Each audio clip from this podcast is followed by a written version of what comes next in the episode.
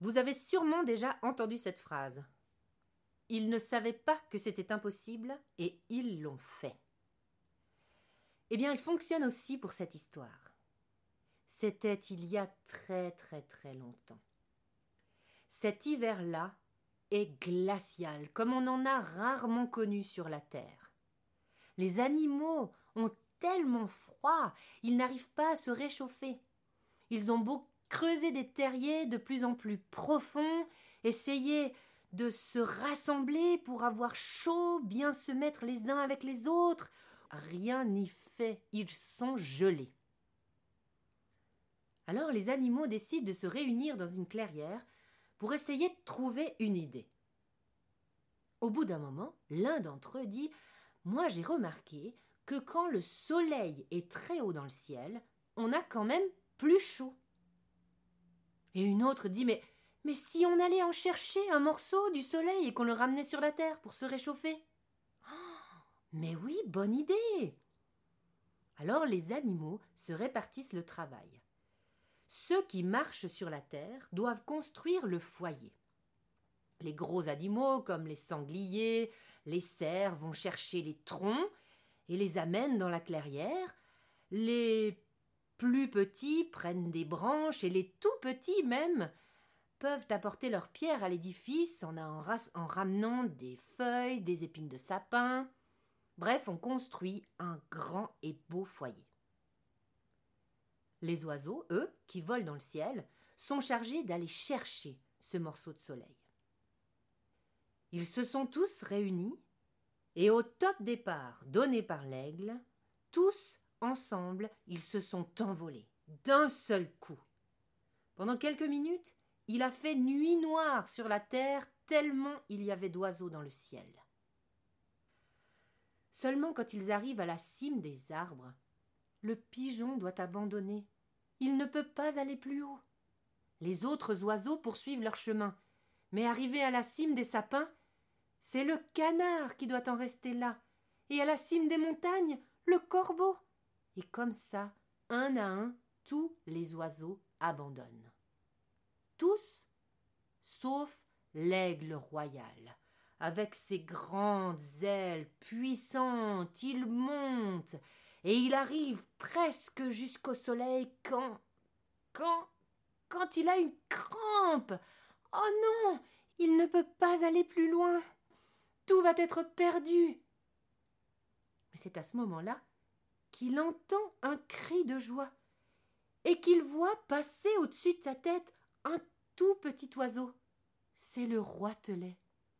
Il lui dit L'aigle Je me suis caché sur ta tête. Je suis tellement petit et tellement léger que tu ne m'as pas senti. Et maintenant, je peux aller chercher le morceau de soleil. Alors vas-y, toi, redescends. Et l'aigle se laisse doucement redescendre sur la terre. On dit que c'est depuis ce jour-là que les aigles ont appris à planer. Le roitelet, lui, parcourt la distance qui le sépare du soleil et en prend entre ses ailes un gros morceau. Seulement lui, il ne se laisse pas retomber gentiment sur la terre, non, c'est tellement chaud, il se laisse tomber comme une pierre. Et quand il arrive presque en bas, il entend Lance-moi le morceau de soleil, lance-moi le morceau de soleil, je vais t'aider. C'est l'alouette. Le roitelet la voit, il lui lance le morceau de soleil. Seulement elle, quand elle sent la chaleur arriver sur elle, elle a un réflexe, elle le repousse. Et à ce moment-là, tout aurait pu être perdu à nouveau s'il n'y avait pas eu là un petit oiseau courageux qui avait vu toute la scène. Il a attrapé le morceau de soleil en vol, l'a serré fort contre, sa poitrine et est allé le mettre dans le foyer. Ce petit oiseau, vous le connaissez, il garde la marque de son courage sous le bec. C'est le rouge-gorge. Dans le foyer, le morceau de soleil allume le feu, et là, tout le monde peut venir se réchauffer.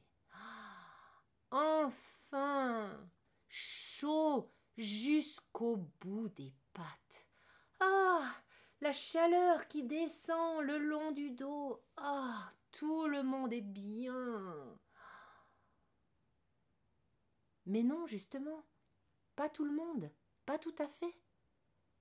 Le rouge-gorge se rend compte que leur ami le roitelet n'a plus une plume sur lui.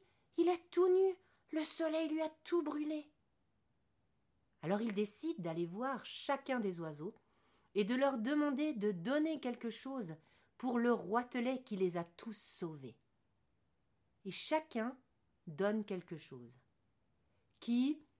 Une longue plume, une autre de bonnes plumes de duvet bien chaudes. Le loriot donne même quelques-unes de ces magnifiques plumes jaunes que l'on place sur la tête du roitelet. C'est pour ça qu'il s'appelle comme ça. Et c'est aussi pour ça que le roitelet a de si belles couleurs, parce qu'il a des plumes de chacun des oiseaux de la terre. Chacun des oiseaux?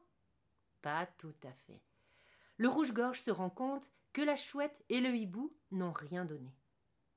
Il va les voir et il leur dit qu'il faudrait quand même qu'ils donnent quelque chose pour le roitelet qui a été si courageux. Mais le hibou et la chouette lui répondent que n'ont pas besoin de venir se réchauffer au foyer, donc ils ne voient pas pourquoi ils donneraient de leurs plumes au roitelet. Le rouge-gorge a essayé de négocier, c'était sans appel. Alors il est retourné vers les autres oiseaux, et il leur a dit ce que la chouette et le hibou lui avaient répondu. L'aigle royal a donc décidé qu'à partir d'aujourd'hui, le hibou et la chouette ne pourraient plus sortir à la lumière du jour. Et si jamais l'un des petits oiseaux qui étaient là présents les voyait sortir à la lumière, il devait les renvoyer dans leur trou à coups de bec et de griffes. Et c'est pour ça qu'à partir de ce jour, le hibou et la chouette ont été des oiseaux nocturnes.